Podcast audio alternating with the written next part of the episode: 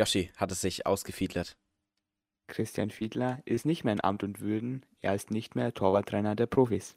So sieht's aus. Und damit herzlich willkommen zu dieser 81. Folge der Fürther Fußballgötter. Mit mir im Studio ist Joshua Leikam. Ihr hört mich, Janis Alshut. Und heute äh, in dieser ersten Sommerpausenausgabe der Fürther Fußballgötter wird es ähm, mal wieder um sehr viele verschiedene Sachen gehen. Wir werden, wie gerade schon angeteasert, über den ja, Torwarttrainer ähm, reden, der ja entlassen wurde, bzw. versetzt wurde, so würde ich es jetzt mal formulieren. Ähm, die da einhergehende Torwartdiskussion, dann natürlich auch über den Sommerfahrplan der Spielvereinigung Kräuter führt. Eine kleine Saisonanalyse. Wir werden mal so Spiel für Spiel ein bisschen durchgehen und sagen, ja, was war, wie sind da so die Stimmungen einhergegangen? Das ist ja diese Saison immer ein bisschen interessant gewesen, würde ich sagen. Dann fangen wir mit unserer Rückroten, Rückrunden Notenvergabe an ähm, und werden vielleicht auch mal die Top 3 oder Flop 3 besprechen. Mal sehen, wie viel wir zusammenkriegen. Ähm, wir versuchen uns kurz zu fassen, hier auf 40 Minuten. Ich hoffe, das funktioniert. Und dann würde ich sagen, Hayoshi, kannst ja schon mal direkt anfangen mit deiner Meinung zum Trainer aus. Ja, also erst einmal Grüß Gott natürlich. Ähm, Christian Fiedler ist nicht mehr da. Ähm, war ja lange bei der Spielvereinigung. Ähm, schon seit 2015 ähm, war er da und wurde schlussendlich entlassen. Er war, war einer der wenigen Konstanten. Es gab viele Trainerwechsel und er blieb immer. Und inzwischen wurde ihm nun angeboten, dass er vielleicht am NLZ weitermacht. Dem Vernehmen nach, laut nordbayern.de Recherche, ist es so, dass er einen unbefristeten Vertrag haben soll. Also ist das Ganze auch ziemlich schwierig, ähm, arbeitsrechtlich gesehen, weil man den natürlich dann nicht so einfach kündigen kann. Es müsste dann natürlich einvernehmlich geschehen. Und dann würde er vielleicht auch eine schöne Abfindung als Sümmchen kassieren, wenn er eben nicht mehr arbeitet. Wie das aber aussieht, ähm, das werden wir dann ähm, erst in den nächsten Wochen ähm, sehen. Aber was für mich ähm, wirklich interessant ist, dass er eben noch nicht ähm, vor dem Darmstadt-Spiel ähm, entlassen wurde und auch nicht verabschiedet wurde. Das weist vielleicht auf einen kleinen Zwist hin, auf die eine oder andere Meinungsunverschiedenheit, die sich da zwischen Fiedler, vielleicht auch dem Trainerteam und der sportlichen Führung aufgetan hat. Ja, also wenn man sich so die Stimmen der, Spiel der Spielvereinigungspressemitteilung anhört, dann denkt man sich schon so, Eieiei, also irgendwie, das ist nicht so ganz, ganz per Du, würde ich jetzt mal sagen. Ähm, also die Formulierung ist halt, Christian verantwortete das Torhüterteam unsere Lizenzmannschaft, acht Jahre, verantwortete ist so ein Wort, er weiß ich jetzt nicht, so nach dem Motto, ja, er war halt daran schuld, dass es so lief, aber jetzt so wirklich, dass es gut war, äh, haben wir jetzt nicht so, naja, weiß jetzt nicht, ob das jetzt so formuliert wurde. Also, das ist fürs Kleeblatt sehr, sehr, sehr un, ähm, ja, unüblich. Sonst loben sie immer alles in den Himmel, e, egal ob es jetzt ein, keine Ahnung, Sebastian Griesbeck, ein Marco Jon, ein Haddadi ist, keine Ahnung was, aber den, den ist ja, der ist jetzt ein bisschen in Hintertreff geraten. Ähm, und äh, da geht es dann eben auch darum, ob er eben beim NEZ weitermacht, wie du sagst, das ist halt mit einem unbefristeten Vertrag, äh, unbefristeten Vertrag einfach wahnsinnig schwierig. Ich weiß nicht, wer sich darauf geeinigt hat. Also, wenn man den Trainer einfach unbefristet holt, das ist, äh, also, man wäre doch 2015 in der Lage gewesen, sich jemanden besseren zu holen für, oder denselben halt mit einem befristeten Vertrag. Das ist doch viel sinnvoller. Ich verstehe, also, das ist da, ich weiß nicht, was da der Gedanke hinter war. Das war, finde ich, auch ein bisschen absehbar, aber egal. Ähm, und dementsprechend äh, wird es interessant, wie man da weiter verfährt. Äh, sonst wird man jetzt ganz, ganz, ganz bei den Gehalten der Spieler einfahren müssen, wenn man alles für die Abfindung vom Trainer bezahlen muss. Das wäre natürlich blöd. Aber wie du schon gesagt hast, ähm, das muss anscheinend schon was mit der Leistung von den Torwart Torwerten zu tun haben. Also wenn man sich überlegt, Flecken zum Beispiel war ja auch beim Kleeblatt und kaum war er weg, ging er richtig ab. Ähm, das habe ich auch mal gelesen bei einem Insta-Kommentar. Ähm, habe ich auch sehr gefühlt irgendwie. Und generell, also irgendwie jeder Torwart, der jetzt gekommen ist, hat irgendwie ein bisschen gelitten. Also jetzt mal, das ist jetzt sehr drastisch formuliert, aber Linde bei Molde ordentlicher Job gemacht. Natürlich ist eine andere Liga, aber trotzdem auch im Europacup und so, das war nicht schlecht gegen Frankfurt. Ähm, er hatte ja auch gute Spiele auch in der Bundesliga. Aber irgendwie jetzt, seitdem er in der zweiten Liga ist und erste Liga Ende hin, das wurde einfach nicht mehr schön. Das war nicht mehr ansehnlich. Schaffran, weiß ich jetzt hier auch nicht. Also da, da kann man sich dann schon überlegen, dass es vielleicht was aus dem Inneren heraus ist, weil im Grunde sind es keine schlechten Keeper.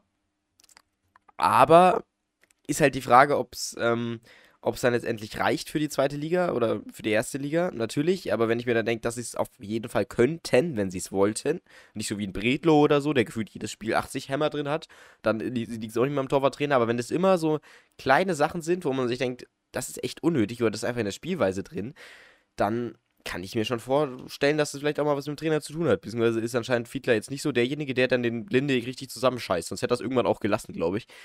Äh, das sind so, ja, keine Ahnung, meine Gedankenwege dabei, aber ist ein schwieriges Thema. Auf jeden Fall finde ich es einen guten Schritt erstmal. Warum auch immer. Durch was das jetzt motiviert war, weiß man immer nicht. Ja, also ich denke auch, dass es vielleicht einfach die, die lange Sicht war, dass es ja mit den Torhütern eher bergab ging. Wenn man vielleicht nochmal einen Blick, Blick ein bisschen länger zurückrichtet, vielleicht in die Saison 17, 18, da hatte man ja Balasch Mesheri, der dann kurz zuvor Stammtorhüter geworden ist, richtig gute Spiele anfangs gemacht hat. Da hat man gedacht, boah, Weltklasse-Keeper, so nach dem Motto ja, und ist hat dann halt die Saisons über richtig stark abgebaut. Und dann ist eben ähm, Sascha Burchardt hochgekommen als zweiter Torhüter, hat ihn dann sozusagen verdrängt, war dann da die Nummer 1 und wenn man seine ersten Zweitligasaisons bei Fürth betrachtet, war er wirklich immer einer der besten Keeper der zweiten Liga. Die meisten Paraden, die besten ähm, Werte einfach, rein statistisch gesehen. Und dann zum Schluss, auch in der Aufstiegssaison, auch diese Saison davor, da war er nicht mehr der Keeper, der jetzt da wirklich top of the top ist in der zweiten Liga. Kann man sagen, ja gut, der hat ein paar Jahre überperformt, aber mh, hm, also man könnte dann schon irgendwie versuchen, sein Niveau zu halten. Und in der Bundesliga war es ja dann auch nicht mehr so die richtig gute Leistung von Burchardt. Ja, ob das jetzt alles auf den Torwarttrainer zurückzuführen ist, äh, will ich nicht behaupten, aber es ist schon auffällig, dass man vielleicht mit Burchardt und mit Linde zwei Keeper hatte, die definitiv nicht schlecht sind, aber die in ihrer Entwicklung oder ihrer Spielweise einfach ein paar Schritte zurück gemacht haben. Und das kann man dann schon auf den Trainer zurückführen. Aber was ich bei ihm auch merke, die Torhüter sind anfangs immer sehr, sehr gut. Ich kann mich zurückerinnern an Leon Schaffner. Letztes Jahr zum Beispiel in der Regionalliga hat er echt einige ordentliche Partien gemacht. Und jetzt in der zweiten Liga denkt man sich, ja, hm, es reicht irgendwie nicht. Ja. Lasse Schulz aktuell richtig gut in der Regionalliga, wunderbar. Bei dem funktioniert es anscheinend. Vielleicht anfangs gut, auf lange Sicht gesehen nicht. Ist natürlich jetzt die Frage, wen holt man da als Torwarttrainerersatz? Muss auf jeden Fall jemand Gutes werden. Ich denke mal, Zorniger hat da einige Connections. Toni Tapalovic wäre zum Beispiel frei. Der kostet wahrscheinlich die Abfindung von Fiedler, wenn er eine bekommt im Monat. Ähm, aber ich denke, es gibt einen Markt und Zorniger wird sich da auch gut umsehen. Genau, also geht es ja vor allem darum, dass er auch in die Chemie von Fürth reinpasst, ist ja die Sache tut Fiedler anscheinend. Also, das hätte man ja auch keine unbefristeten Vertrag gegeben, das hätte man ja auch nicht acht Jahre da gelassen. Aber, ähm, ja, wie du schon gesagt hast, also es zeichnet sich so ein bisschen Muster ab. Ein paar Tage oder ein paar Saisons oder ein paar Wochen gut. Eigentlich immer, wenn, er, wenn man frisch dazukommt oder nach, ja, das ist schwierig. Äh, Verstehe ich nicht so ganz. Ist vielleicht einfach der Druck, das sieht man natürlich auch bei anderen Vereinen, aber äh, am Anfang muss man sich natürlich erstmal auszeichnen. Linde zum Beispiel hat ja das Konkurrenz denken gegen Burchard. Ähm, Burchard dann damals eben gegen den ehemaligen Stammkeeper. Das war immer das so dasselbe, aber trotzdem, wie du schon gesagt hast, Burchard war ja ein paar Saisons wirklich krass. Und also jetzt, wenn man sich mal anschaut, im Verhältnis zu Linde jetzt. Ähm, deswegen, äh, ja, also ich habe irgendwie ein schlechtes Bauchgefühl dabei, deswegen eigentlich ganz gut. Wäre ich jetzt gar nicht drauf gekommen, das ist jetzt mal ein Schritt von den Vierter Verantwortlichen, wo ich wieder so bin, yo, ist eine gute Sache, weil so weit hätte ich jetzt gar nicht gedacht. Ich hätte einfach gedacht, Jo, Linde ist ein schlechter Keeper, aber eigentlich, es macht schon Sinn, wenn man sich überlegt, dass es vielleicht ein bisschen tiefer äh, liegt. Aber ja, könnt ihr gerne mal äh, eure Meinung in die Kommentare schreiben, wollte ich gerade schon was sagen, in, äh, per, uns per Insta schreiben, entweder per DM oder in den Kommentaren. Interessiert uns auf jeden Fall. Vielleicht gibt es ja dann die eine oder andere Diskussion. Ja, ähm, dann kommen wir zum nächsten aktuellen Thema, nämlich dem Kleeblatt Sommerfahrplan. Ähm, der ist draußen. Man hat sich natürlich wie immer sehr gefreut, die verschiedenen Testspiele ähm, ja, zu erkunden. Und dennoch muss ich sagen, also eine Sache hat mich zutiefst schockiert. Der Zürndorfer Sommercup, der findet dieses Jahr leider nicht statt, so wie es aussieht. Also da war ich wirklich ähm, zutiefst schockiert. Ich habe mich sehr gefreut mit Willems, mit, mit Müller, mit, mit allen Leuten, die dann damals auch mitgespielt haben, mit Hofmann damals noch. ähm, das waren einfach, es waren Weltklasse-Spiele, die da ausgetragen wurden in Herzogenaurach und in Zürndorf. Ähm, ja, eben mit den drei Mannschaften. Schade, dass es anscheinend nicht gereicht hat, sonst hätten wir wieder die erste Trophäe der Saison in den Titel schreiben können, dann in den nächsten paar Wochen, aber leider nicht. Dennoch gibt es andere Testspiele, zum Beispiel am 24. Juni gegen ähm, FC Herzogenaurach, also ein Landesligisten. Ja, ist jetzt, ja, naja, ist in Ordnung, würde ich jetzt sagen. Ähm, auch der FC Coburg und äh, das, ja, auch wieder ein Gegner, weiß ich jetzt nicht, aber mein Gott, also Hauptsache, man hat halt einfach äh, irgendwelche Gegner, die man einfach, gegen die man einfach anstreiten kann, ist ja komplett in Ordnung. Vielleicht gibt es danach wieder ähm, äh, gegen Bern oder so, welche, weiß ich nicht. Also steht auf jeden Fall nicht dabei. Normalerweise wäre das ähm, eigentlich ja klar, aber jetzt die größeren Sachen gibt es leider nicht wirklich. Ähm, ja, passiert, aber ist jetzt vielleicht auch nicht so notwendig. Vielleicht überrascht uns ja das Kleeblatt noch mit ein paar größeren Testspielen. Ja, ich denke, da wird auch noch auf jeden Fall einiges kommen an Testspielen. Es gibt ja viele Mannschaften, die in Österreich immer ihr Trainingslager aufschlagen und dann wird man sich da auch vielleicht mal treffen. Vielleicht muss Michael Schleinkofer wieder als Linienrichter aushelfen. Ich weiß es nicht, aber auf jeden Fall steht fest, dass am 22. Juli die Saisoneröffnungsfeier stattfinden wird. Ähm, ja, ich hoffe, dass die gute Stimmung dann sich vielleicht ein bisschen länger hält und ansonsten muss man natürlich auch erwähnen, dass das Hotel namentlich das 7 ähm, in Bad Hering auch schon mal ähm, von Stefan Leitl genutzt wurde, um sich auf eine Saison vorzubereiten, nämlich 2019. Ähm, die legendäre Corona-Saison damals, ja, hat vielleicht sich der ein oder andere für der Verantwortliche gedacht, ja, ist ganz schön dort, sieht nach den Bildern eigentlich auch ganz nett aus, sehr modern, viele Grüntöne, sieht so ein bisschen nach Greenwashing aus, vielleicht ist es ja auch grün, ähm, das müssen dann letztendlich die Leute vor Ort bewerten. Ähm, und dann würde ich sagen, kommen wir zum nächsten, vielleicht ein bisschen, ähm, ein bisschen seichteren Thema, nämlich dem neuen Heimtrikot. Ja, wir müssen hier wieder unsere Meinungen als Modedesigner ähm, abgeben. Und ich muss erstmal sagen, es gefällt mir besser als das Trikot von der letzten Saison. Ja, es ist ein weißes Jersey ähm, mit grünen Streifen, mit grünen Querstreifen, ähm, die nicht oft ähm, sozusagen, die nicht häufig sind, aber ich sag mal so rund sechs, sieben Mal ähm, eben das Trikot zieren. Ja, kann man machen, denke ich. Das Trikot sieht ganz ordentlich aus, auf jeden Fall schöner als das alte. Man hatte es auch vor ein paar Saisons mal auch mit so Streifen. Was mich ein bisschen wundert, ist irgendwie, dass ähm, da das Puma-Logo ist und das Kleeblatt-Logo und darunter das Personal Hofmann-Logo und da kein grüner Querstreifen mehr ist. Das hätte ich vielleicht ein bisschen anders gelöst, vielleicht in Anlehnung an das ein oder andere ähm, Trikot ähm, der vorherigen Saison. Aber im Großen und Ganzen ist es ein ordentliches Trikot und ich würde ähm, die Schulnote 3 für dieses Meisterwerk verteilen. Ja, ähm, also was ich gut finde, ist, dass es alles auch in, die, in der Frauenversion gibt. Ähm, nee, ist ja auch eine gute Sache auf jeden Fall. Ähm, dass da Puma auch mal ein äh, bisschen mehr gegönnt hast. nee. Ähm, aber da hat man ja mit Fürth auch äh, zum Glück eine Mannschaft, die ja einen sympathischeren Trikotverbund hat, um jetzt da andere Namen nicht zu nennen, aber Puma ist ja auf jeden Fall ordentlich. Kommt ja auch aus der Region, deswegen ähm, ist ja in Ordnung. Vielleicht kommt ja Lothar Matthäus nochmal vorbei.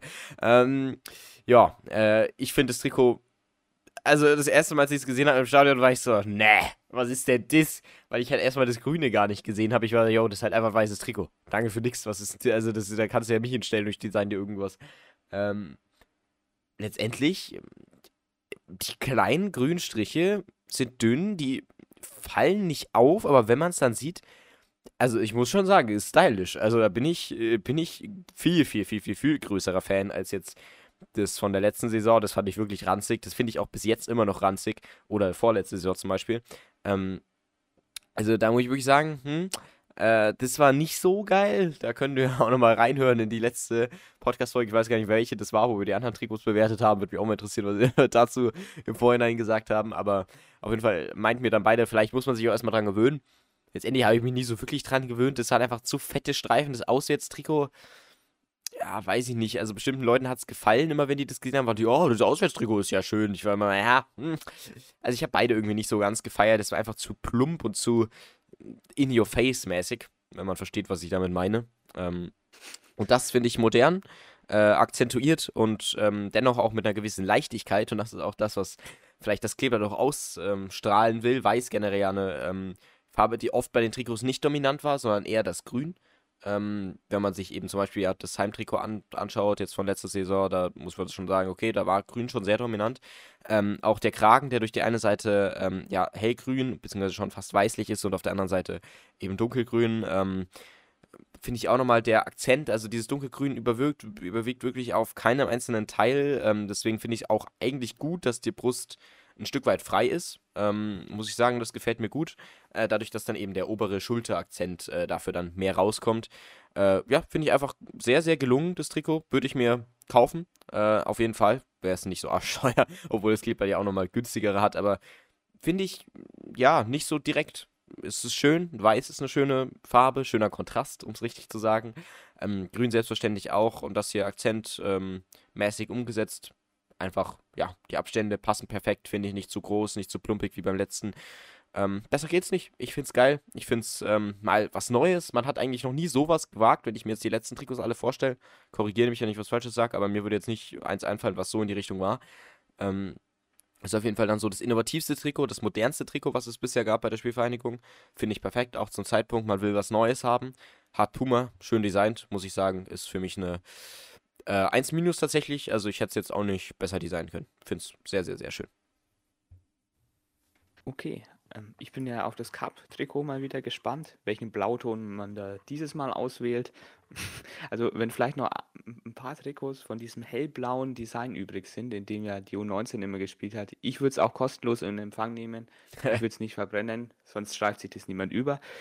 Ja, und dann würde ich sagen, wenn du nichts mehr einzuwenden hast, rekapitulieren wir einfach mal ein bisschen die Saison.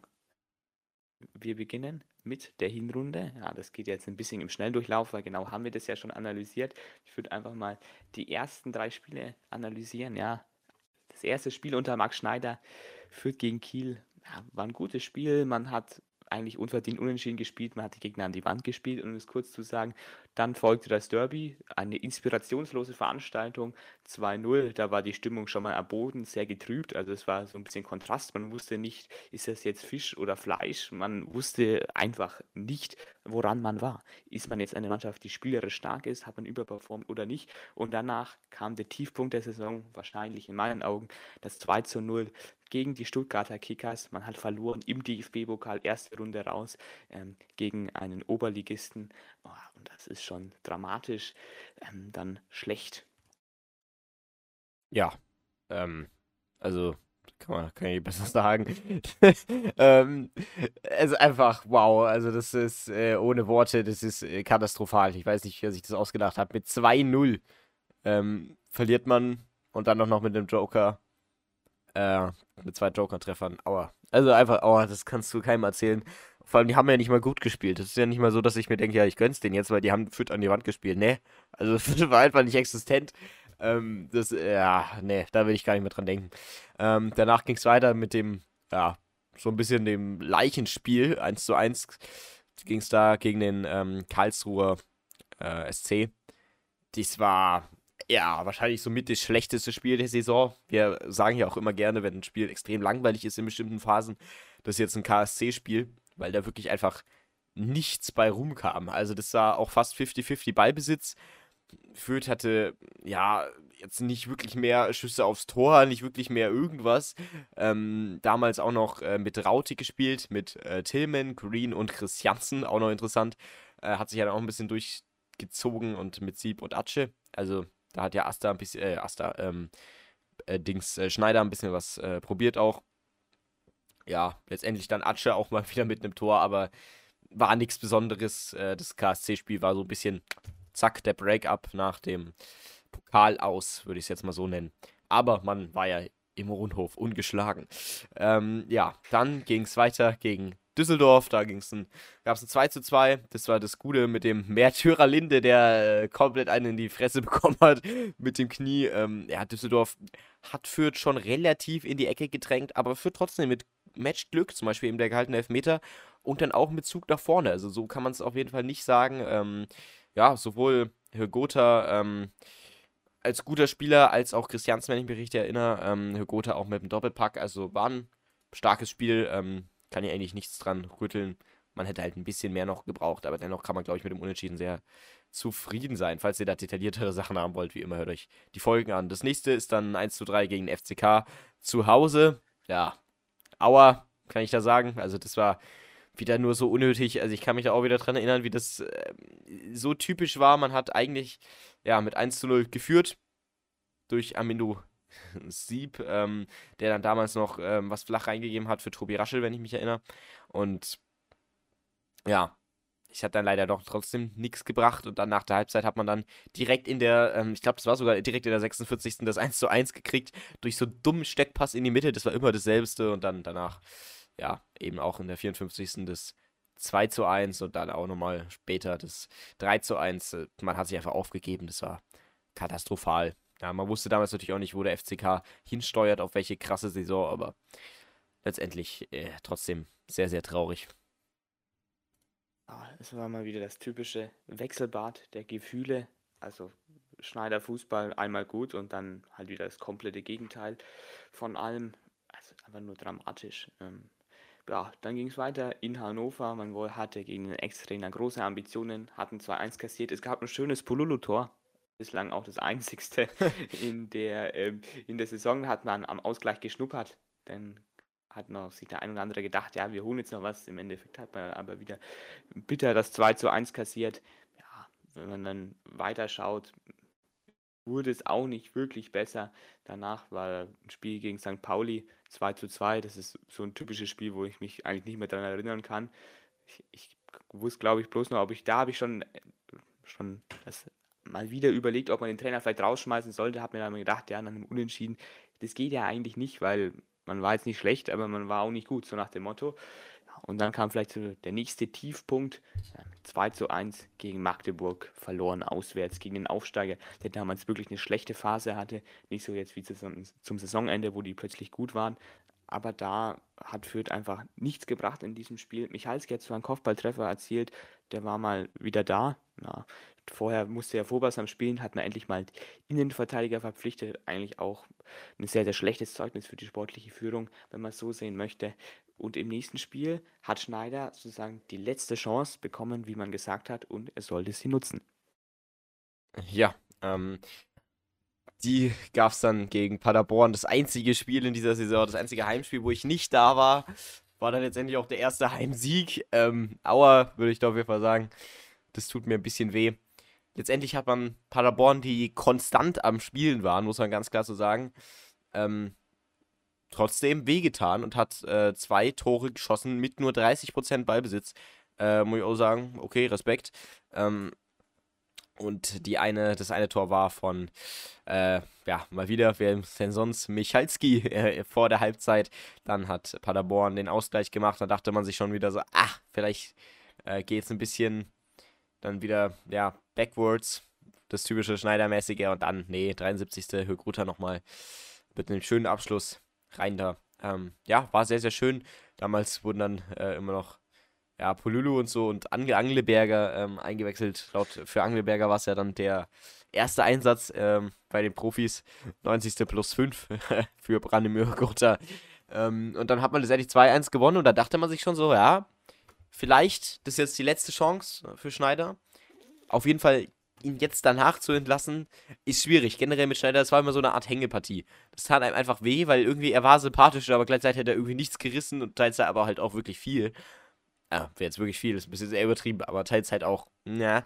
Und deswegen ist es einfach wahnsinnig schwierig gewesen. Danach gab es ein 1-1 gegen Sandhausen, die auch noch eine rote Karte bekommen haben. Da dachte man sich dann schon so, okay, was zum Geier, warum? Aber okay. Ähm, Julian Green damals noch mit seinem Tor. Mh das war wenigstens äh, ja noch halbwegs schön, wenn ich mich dran erinnere. Oder ansonsten, ja, gab es einfach nichts Besonderes.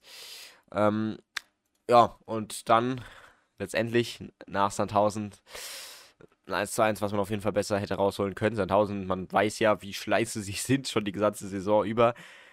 Gab es dann das letzte Spiel. Ähm, und das war ein Stück weit ja, gegen Regensburg. Ähm, ein 2 zu 2 oh, hätte man besser machen können. Das äh, ja, war einfach ein Punkt zu wenig, würde ich jetzt, äh, zwei Punkte zu wenig, würde ich jetzt mal ganz kurz sagen. Du kannst von der Jahren Regensburg, die auch wirklich schlecht waren, nicht so teils an die Wand geschmissen werden. Dann auch in der 74. erst wieder das Tor ähm, zum ja, Ausgleich sozusagen kassiert und da hat man schon wieder eine 0-1-Führung ähm, ja, aus der Hand gegeben ähm, mit Damian Michalski, der da schon wieder ein Kopfballtor gemacht hat. Ähm, gefühlt drei Spiele hintereinander. Äh, und es hat trotzdem nichts gebracht. Also, wenn du dich hinten reinstellen willst, okay, dann ist es perfekt, wenn ein Innenverteidiger durch einen Standard ein Tor macht. Dann musst du bunkern. Nee, stattdessen kriegst du direkt eins vor der Halbzeit und eins nach der Halbzeit. Ähm, und dann zum Glück noch äh, eben, ja, Asta damals äh, noch mit dem Tor, kann ich mich auch noch dran erinnern. Naja, ähm, und dann letztendlich, ja, war es das mit Schneider. Äh, das nächste Spiel, ja, was du dann gleich nochmal machst, war dann auch, ähm, ja, das, äh, der Genickbruch. Ja, also letztendlich grauenvoll, dieses ähm, Spiel gegen Rostock. Man ist eigentlich gut reingekommen, man war über dem Strich vielleicht auch die bessere Mannschaft. Also zum Schluss hat man einen Elfmeter kassiert und der ging dann rein und Bululu mit dem Bergpass aus dem Stadion geschossen. Also danach im Fanbus habe ich nur noch Bululululu gehört. Bei den Amateuren hat er es doch gemacht. Also bestes Zitat wirklich aus diesem ganzen Jahr. Ja, und danach habe ich mir gedacht, also wenn du ihn jetzt rausschmeißt, es ist eigentlich ein ungünstiger Zeitpunkt, so, weil man war besser im Spiel, dann Elfmeter, ja gut. Aber im Endeffekt dann, wenn ich es nicht erwartet hatte, wurde Schneider entlassen und Rainer Wiedmeier und Kleiner Heißmann übernahmen erstmal die Mannschaft. Ja, im Nachhinein hat sich herausgestellt, es war wahrscheinlich die richtige Entscheidung. Ich hätte es zu dem Zeitpunkt nicht gemacht, bin ich ganz ehrlich, weil ich das irgendwie dann auch nicht gut fand, wenn man die ganze Zeit kritisiert hat, man war nicht gut im Spiel drin, dann war man einmal drin und dann ist Schneider draußen. Ja, naja, das nächste Spiel gegen Heidenheim hat man 3 zu 1 sang- und klanglos verloren. Mit Wiedmeier an der Seite. Kurz noch mal der Torwarttausch. Keine Ahnung, was die Aktion sollte. Schaffran dann im Tor. Ja, gut. Wiedmeier weiß man jetzt auch nicht, ob er vielleicht zu, zu Hertha geht, weil Dardai ja an ihm interessiert sein soll. Das war nur die Erwähnung am Rande. Ja, und dann das erste Spiel unter Zorniger ähm, war auch mein erstes Spiel im VIP-Bereich. Also ich habe mir ordentlich die Hucke vollgeschlagen und so hat auch Fürth gespielt, ja, jetzt nicht wahnsinnig dominiert, aber sie waren schon die bessere Mannschaft in den Abstiegsduellen und haben das, das dann auch mit dem Tor von Amino Sieb entschieden und die 1-0-Serie wurde gestartet. Gutes Spiel, ich kann mich noch an die eine Michalski Monstergrätsche zum Schluss verhindern, der eine hundertprozentige dafür Bielefeld verhindert hatte, eine Chance. Also gutes Spiel, gut verteidigt bis zum Schluss, das Stadion war voll da und man hat die Euphorie gespürt, die nach dem Trainerwechsel da war. Ja, genau. Ähm, das nächste Spiel, äh, wie du schon gesagt hast, dann auch eine äh, 1 zu 0 äh, Serie des zweiten. Ähm, Amindo Sieb mit dem Fallrückzieher der 42. Ah, war das schön. Äh, einfach nur, hätte man es live sehen können, wäre es geil gewesen. War ja leider nicht bei uns zu Hause. Ich glaube, da wäre das Stadion echt ausgerastet. Ähm, das hätte eigentlich noch gefehlt gegen Darmstadt. So das fünfte Tor, dann Fallrückzieher von Sieb. Ähm, ja, dafür gab es einen Kopfball, auch in Ordnung. Aber ja, war ein schönes Spiel da ja leider. Ähm, der Fan-Tod, wenn ich mich richtig erinnere, war das das Spiel. Ähm, mit einem, ja, riesen, äh, äh, mit einer riesen Unterbrechung auch. Ähm, natürlich dann nochmal auch mal ein Beileid. Äh, dennoch war es ein äh, sportlich gesehen äh, schönes Spiel und dann auch ein abgezockter Sieg eben mit einem 1 zu 0 führt, hätte dann, denke ich, auch vielleicht noch mehr rausholen können. Ähm, das nächste äh, war dann eigentlich ja, und dann dachte man sich schon, okay, unter Zorniger, man ist ungeschlagen und man hat es gut gemacht. Vielleicht wird es jetzt nochmal was und vielleicht kann man sich auch nochmal ein bisschen stabilisieren. Und dann kam es der HSV. Und das war ein Spiel wie aus dem Lehrbuch. Ähm, HSV mit 65% Ballbesitz. Ähm, mit, ja, im Endeffekt auch nicht mehr Schüssen aufs Tor und auch nicht mehr Offensivaktionen, weil Fürth das einfach perfekt verteidigt hat. Ähm, natürlich mit einem Tor von wem auch sonst, Armindo Sieb. Ähm, die Serie wurde ja gestartet von ihm, dann muss es auch gehen. Ähm, Sieb Kubik. Ähm, äh, ja, damals, äh, ich weiß gar nicht mehr, das war dieses eingegrätschte Tor, glaube ich, wenn ich mich richtig erinnere. Und danach einfach, ähm, ja, gebunkert. Und dann Timothy Tillman in der 87. Minute noch mit der, mit der roten Karte. Ähm, das war einfach, ja, wow, ey, das war wahnsinnig gut gemacht. Äh, ja, der ist halt einfach komplett brutal reingesprungen. Danach ist er dann ja auch nach L.A. gewechselt. Das war sozusagen seine letzte Frustaktion. Damals wusste er es anscheinend schon und dachte sich so, jo, scheiß drauf. Da kann ich jetzt auch einfach irgendwo reinspringen. Ähm, war komplett verdiente glatte Rot natürlich, äh, aber dennoch war es sehr schön anzusehen und da dachte man sich schon, Fürth kann, können ordentlich was verteidigen mit Dreier- bzw. Fünferkette. Auch gegen einen sehr dominanten HSV. Und äh, das war natürlich dann auch die, der Geburt der Stunde, wo du da die ganze Zeit gesagt hast, in der Rückrunde, wir schlagen den HSV. Ja, ähm, sollte sie nicht bewahrheiten. So viel wissen wir schon mal, aber für mich war dieses HSV-Spiel eigentlich die beste Saisonleistung wenn man vielleicht Darmstadt ein bisschen ausklammert, weil er Darmstadt nicht so viel Gegenwehr gesetzt hat. Ja, aber das nächste Spiel gegen Darmstadt dann, in der Hinrunde hat man 1-1 gespielt. Ja, Gideon Jung ist vom Platz geflogen. Ansonsten hätte man dieses Spiel wahrscheinlich gewinnen können, weil man eigentlich auch die dominierende Mannschaft war. Nach der roten Karte musste man sich dann hinten reinstellen, hat dann mit einem 1 zu 1 abgeschlossen gegen eine damalige Darmstädter Mannschaft, die wirklich auf einem Höhenflug war. Und dann ging es rein in die Winterpause. Ja, die Testspiele wollen wir jetzt hier nicht wiederholen. Mit einem Achtungserfolg gegen Hoffenheim und einer ähm, Aussage von Asusi, dass man die Rückrunden Top 3 will, startete man dann gegen Kiel. Ja, was ich jetzt zu dieser Aussage von Al-Susi nochmal sagen möchte, ich finde das irgendwie echt ein bisschen ähm, suspekt, dass diese Aussage, die hing die ganze Rückrunde so über die Mannschaft und niemand, wirklich niemand hat diese Aussage mal irgendwie abgeräumt und niemand von, sag ich jetzt mal, den traditionellen Medienschaffenden hat die Aussage nochmal ähm, auf sich genommen und dann nochmal irgendwie ein bisschen Druck reingegeben, dass man hier mal fragt, ja, wo ist eigentlich die Rückrunden Top 3? Ja, so viel zur ähm, für der Medienwelt es ging los in Kiel, die erste Halbzeit wirklich richtig stark. Man ist 1-0 in Führung gegangen durch Abiyama, war es, glaube ich, mit dem Abstauber. Ja, in der zweiten Halbzeit hat sich dann das Spiel grundlegend verändert. Kiel war dann mehr am Drücker, hatte einen guten Stürmer reingenommen. Ja, und dann hat man leider 2-1 verloren. Man hätte die Chancen gehabt, vielleicht auf Unentschieden zu gehen. Man war im Prinzip mit Kiel auf Augenhöhe in dem Spiel, verliert dann im Endeffekt unglücklich 2 zu 1. Und es sollte eine Auswärtsmisere starten an diesem Zeitpunkt, hat man damals auch noch nicht abgesehen. Ähm, aber das nächste Spiel, das sollte ja sozusagen das Fußballfest der Saison werden.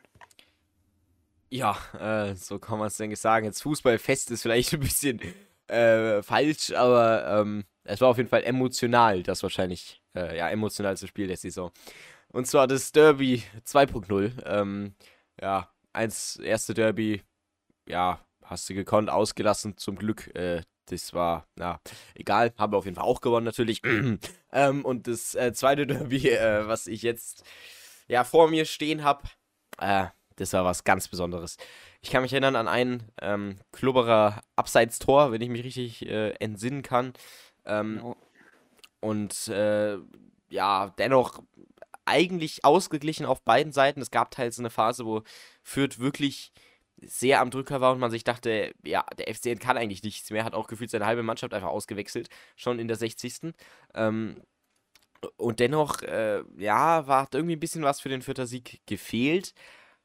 Und man dachte sich, ja, das ist jetzt schon echt frustrierend, wenn man da mit einem 0-0 rausgeht. Natürlich, man hat es in Ordnung verteidigt, aber äh, irgendwie, man hätte offensiv mehr machen können. Man hat es einfach nicht genutzt. Die Nürnberger viel zu passiv, standen einfach nur hinten drin und haben irgendwie nichts gemacht. Und dann das eine Abseitstor noch, wo man sich dachte, ne, ähm, zum Glück ja dann nicht. Und dann kam letztendlich Atsche in der Nachspielzeit und hat den Ball, ähm, ja, mit Nachgang nach einer fantastischen ähm, Vorlage von Griesbeck ähm, einmal aufs Torwart gebracht und dann zum zweiten Mal im Nachfassen reingeballert. Volley. Ähm, ja, keine Chance da. Stark einfach gemacht von Griesbeck, ähm, der da die Zuckerflanke haut haus, äh, raushaut auf Ragnar Arce und der den natürlich eiskalt reinmacht. Wunderschön, auf jeden Fall hier von den beiden. Ähm, und dann steht es verdient 1 zu 0 und man gewinnt. Ich habe noch nie so oft Scheiß FCN gerufen, glaube ich. Äh, das war auch eine gute Stimmung. Auch das erste Mal, das einzige Mal ausverkauft in dieser Saison, in den letzten beiden Saisons.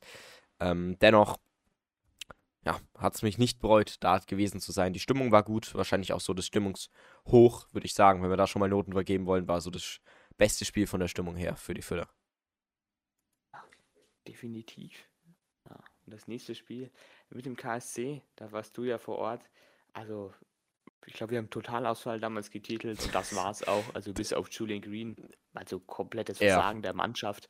War einfach nicht da. Michalski komplett überrannt an der Seite, sah er irgendwie aus. Ja, ich, ich will jetzt hier nicht zu, zu, zu lange ausfranzen, da das würde ich jetzt einfach mal weglassen. Schlechtes Spiel. Tillman war gerade in den USA, man hat sich gedacht, puh, was ist denn jetzt hier los? Man wusste nicht, woran man ist. Ja, mal wieder gegen Kiel auf Augenhöhe, jetzt gegen KSC gar nicht da. Und dann ja, gegen Nürnberg wieder sehr, sehr stark. Und diese starke eigentliche Form hat man dann auch wieder gegen Düsseldorf bestätigt, nämlich mit einem 2 zu 1 zu Hause. Und Düsseldorf war damals auch so ein bisschen am Aufstiegsdran, aber man hat Düsseldorf einfach klar ihre Grenzen aufgezeigt, das Spiel dominiert und dann auch folgerichtig mit 2 zu 1 gewonnen. Wirklich ein starkes Spiel. Man hat die Gegner kaum irgendwo, man hat ihm einfach nicht wirklich eine Chance gegeben. Man hat der Düsseldorf jederzeit in der Hand und das hat einem, beziehungsweise mir eigentlich ein ziemlich gutes Gefühl gegeben. Das nächste Spiel 3 zu 1 gegen Kaiserslautern. Ja, ich ko konnte mich noch dran erinnern, wir waren gerade auf dem Weg zur U23 und dann sehen wir so: „Oh, Gelb-Rot Asta und dann noch 'n 2:1.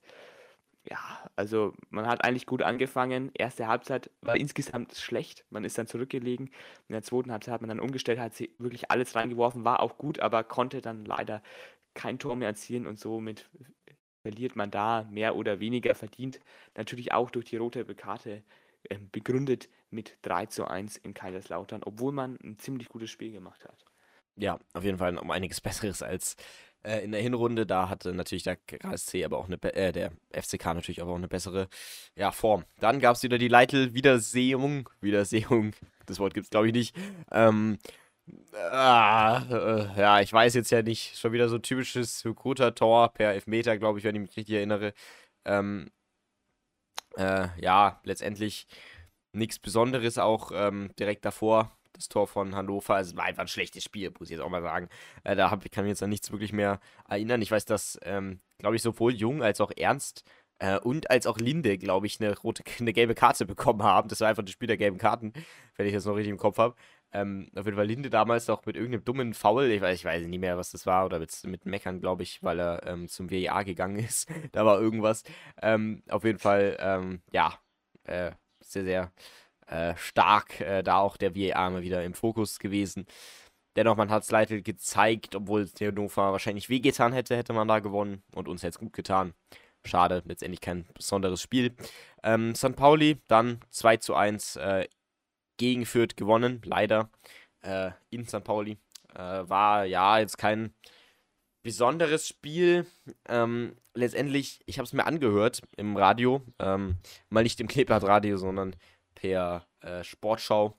Äh, ist, kann ich auch nur jedem empfehlen. Das ist ein bisschen ganz dezent äh, ja, objektiver, falls jemand Objektivität haben will und nicht die ganze Zeit Gemecker beim Zuschauer, äh, am ähm, Schiedsrichter, kann ich das nur empfehlen.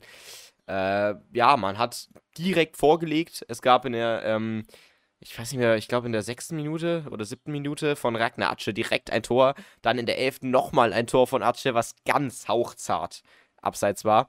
Sonst hätte man da 2 zu 0 geführt in der ersten, ähm, in den ersten 15 Minuten. Ähm, dann sogar noch eine Vorlage von Gideon Jung. Äh, also das war, äh, ja, keine Ahnung, was da los war mit dem Kopf. Ähm, und dann leider, leider, leider in der 13. dann das 1 zu 1 für St. Pauli. Da haben sie sich gerade noch so gerettet. Also es war wirklich 10 Minuten lang ein kompletter Totalausfall von St. Pauli. Da hätte man zwei Tore machen können. Vielleicht auch müssen, weiß ich jetzt nicht. Aber letztendlich, boah, das wäre schon krass gewesen, wenn man überlegt, dass St. Pauli da die 10 ähm, Siege im Folgeserie hatte. Ähm, und dann der Ausgleich leider in der 55. dann nochmal das 2 zu 1. Und dann, ähm, ja, war es das auch. Ähm, Nichts Besonderes. Ich habe es als was Schönes in Erinnerung gehabt, das Spiel, weil man sich dachte, okay, die können es auf jeden Fall. Und trotzdem wieder als was Frustrierendes, ähm, dass man da nicht die Punkte mitnimmt. Aber man war ja nicht wirklich darauf angewiesen, deswegen ist es jetzt ja auch nicht so eine Katastrophe. War auf jeden Fall ein schönes Spiel. Im nächsten Spiel hat man dann ordentlich Tore geschossen, nämlich mit dem 3 zu 0 gegen Magdeburg. Man hatte den Gegner gut im Griff, ja. Man war einfach souverän. In der zweiten Halbzeit hat man einfach die Tore gemacht. Also einfach ein gutes Spiel, ja. Magdeburg war jetzt auch nicht so wirklich da. Ähm, und dann wusste man auch nach den eher negativen Erlebnissen zuvor, Fürth wird wahrscheinlich nichts mit dem Abstieg zu tun haben. Nach oben waren die Ambitionen ja eher ein bisschen geschwächt worden, wenn man sich die Leistungen zuvor angesehen hat, beziehungsweise die Ergebnisse.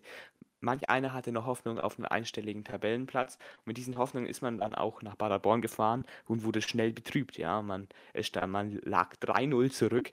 Ähm, ja, also Paderborn hat im Prinzip, Prinzip hier jede Chance ähm, genutzt in dem Spiel. Fürth war nicht so richtig drin, waren aber dann schon da und in der 81. ist man dann zurückgekommen mit dem 3-1 durch Abiyama und dann Hügota nochmal zum 2-3. Im Endeffekt hat es dann nicht mehr gereicht zum Ausgleich.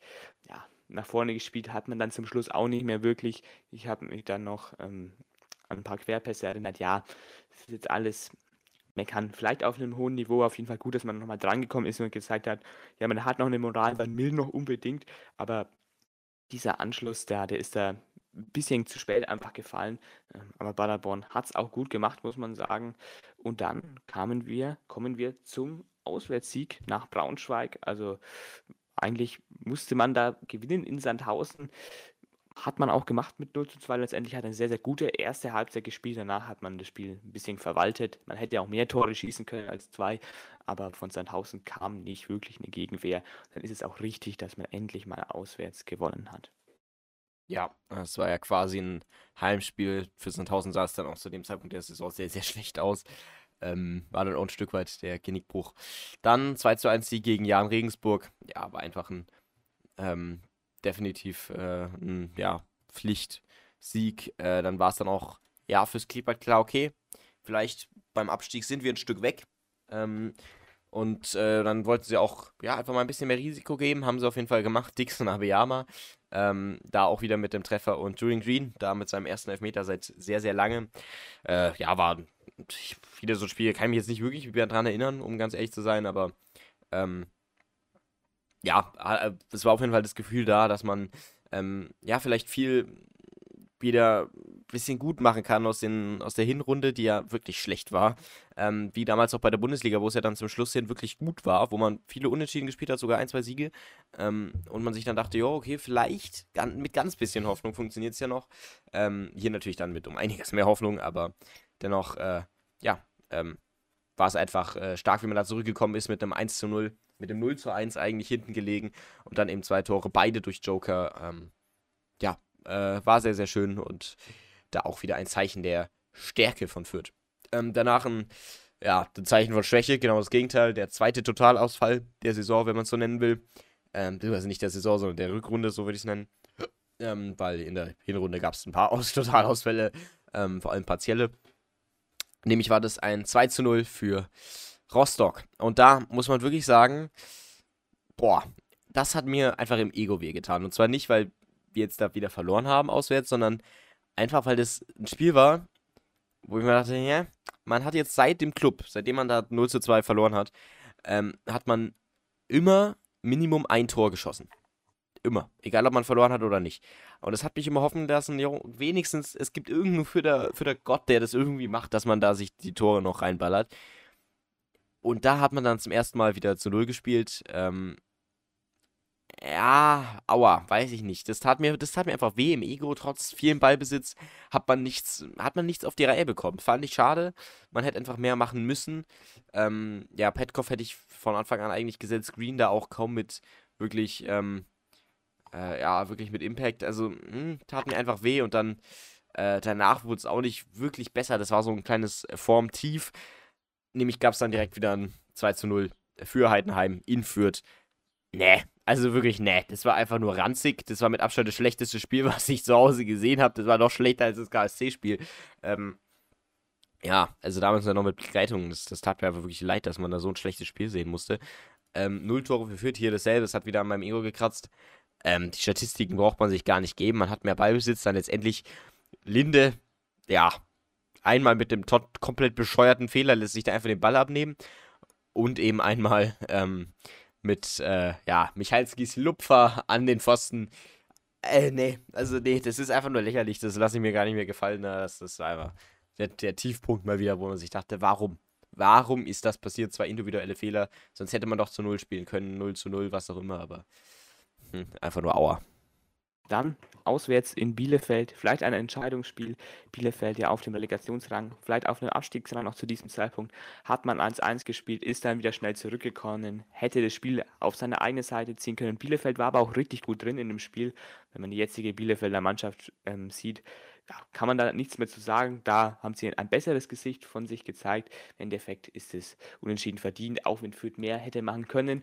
Und dann gegen Braunschweig wieder ein Unentschieden 2 zu 2 zu Hause. Das hat mich persönlich auch wirklich muss ich sagen, sehr aufgeregt, weil Braunschweig war jetzt echt nicht der Gegner, gegen den man unentschieden spielen muss. Man hätte gewinnen können.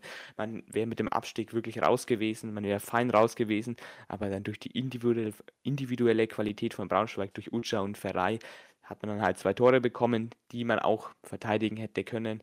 Ja, es war so ein bisschen, man wollte nicht ganz, aber man hat dann halt einfach unentschieden gespielt, weil verlieren hätte man ja nicht müssen. Dann gegen den HSV ein gutes Spiel, hat sich leider nicht belohnt, hat dann verloren. Ein Unentschieden wäre wahrscheinlich verdienter gewesen. Vielleicht sogar ein Sieg, wenn man ganz kaltschnäuzig gewesen wäre. War man nicht, hat man verloren. Und dann das das vielleicht ein bisschen Highlight, der versöhnliche Saisonabschluss. Zuletzt 4-0 gegen Darmstadt, da haben wir in der letzten Folge schon alles zu gesagt. Und wenn wir das jetzt alles schön detailliert auseinandergenommen haben, was kann man denn wirklich aus dieser Saison ziehen? Ja, im Endeffekt einfach die typische Inkonstanz von Fürth. Also bei bestimmten anderen Vereinen denkt man sich, okay, es ist einfach ein Muster da. Äh, hier ist das Muster einfach, dass man immer ab irgendeinem Zeitpunkt die erste Halbzeit entweder gut spielt oder die zweite und dann immer in den anderen Phasen immer die Tore kriegt und danach, ja, einfach nichts mehr macht. Ähm, und das finde ich schade. Ich wünsche mir von Fürth ein bisschen mehr dieses Comeback-Fußballspiel, ähm, was man eben gegen in Paderborn zum Beispiel hatte, wo man dann in den letzten zehn Minuten nochmal zwei Tore geschossen hat, wo, man, wo ich mir wirklich dachte, jo, das kenne ich gar nicht von Fürth. Ich war richtig vorm Fernseher und war so, yo, Leute, bitte, macht jetzt noch das dritte Tor, das wäre richtig krass. Ähm, das, was ja andere Mannschaften wie Heidenheim oder so so auszeichnet, äh, verlange ich gar nicht, aber einfach sowas mal ein paar Mal und das habe ich bisher einmal von Fürth gesehen in den letzten zwei Jahren. Das ist halt schon traurig irgendwie. Ähm, ja, wenn man sich eben dann andere Mannschaften anguckt, die das gefühlt jeden Tag machen. Ähm, das würde ich mir ein bisschen mehr wünschen, einfach den Wille, dass man wirklich das jetzt machen will und wirklich einfach, äh, ja, eben ein bisschen aufs Comeback geht, ein bisschen aufs Ganze geht, einfach 100% gibt. Hatte ich kaum in Spielen, jetzt außer mal in Darmstadt oder ähm, jetzt in Paderborn oder, äh, ja, das war es im Endeffekt auch schon. Ansonsten habe ich da wenige aufs Ganze Spiele erlebt, vielleicht St. Pauli die ersten 10 Minuten und da haben wir es auch schon wieder. Ähm, eben nicht über eine lange Zeit, sondern immer nur partiell. Finde ich schade. Muss einfach in den Köpfen drin sein, dass man es immer macht. Man hat das Spielerpersonal dafür, da braucht man ja gar nicht drüber zu diskutieren. Ja, äh, ansonsten Niederlagen muss man mit umgehen. Letztendlich schließen wir aber auf dem 12. Saisonplatz. Tabellenplatz ist jetzt nichts Besonderes, ist auch nichts Schlimmes. Mein Gott, man ist halt ein mittelmäßiger unteres Mittelfeldverein. War man in dieser Saison auf jeden Fall auch. Man kann oberes Mittelfeld auf jeden Fall mitspielen und einstellig auf jeden Fall.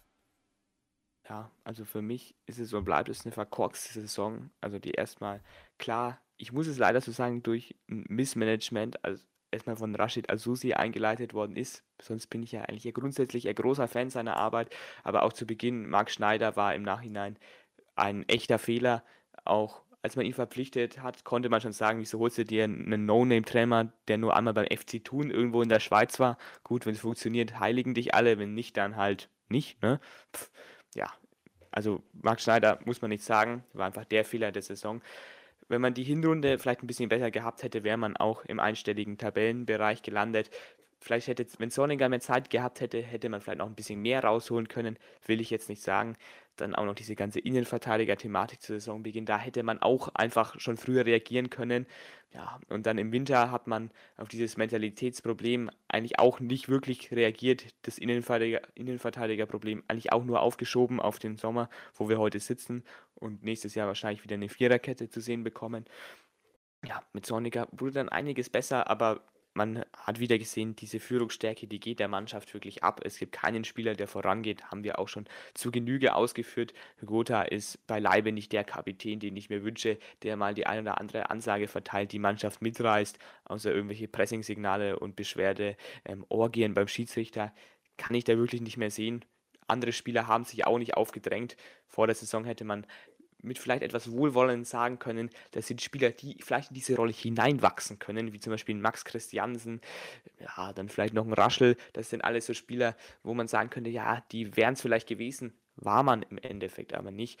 Und ich muss wirklich sagen, man hat eine Chance vergeben, vielleicht direkt wieder oben anzuklopfen an die Bundesliga, wenn man sich den Basis, den Rumpfkader anschaut, weil man hat in eben vergessen, mit Charakteren zu verstärken, die diese junge Mannschaft führen können und mit einem Trainer, der wirklich weiß, was er tut. Das hat man auch ähm, versäumt. Ansonsten hätte es vielleicht wirklich nach oben gehen können, denn der Rumpfkader, der bleibt und ist einfach von der Qualität her ein enorm guter und die Abgänge Seguin und Burchard haben der Mannschaft geschadet, weil das waren Spieler, die immer vorangegangen sind, immer diese 100% gegeben haben. Und das sehe ich aktuell eigentlich bei keinem Spieler, vielleicht bis auf Simon Asta, von dem man jetzt nicht erwarten kann, dass er die Mannschaft führt. Oder vielleicht Maxi Dietz, der da gerade mal reinstreut, weil er halt jung ist, ist klar, dass er 100% gibt, aber ansonsten sehe ich keinen, der da wirklich alles will, vielleicht bis auf Dixon Abiyama, aber naja, gut, dann war es das eigentlich auch schon wieder.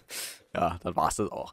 Nee, ähm, ja, äh, also jetzt, ich bin froh, dass man jetzt mit Zorniger natürlich jetzt die Saison auf ähm, gegen den Abstieg spielen wollte. Nächste Saison kann man dann mit dem Aufstieg spielen, über den Aufstieg, für den Aufstieg.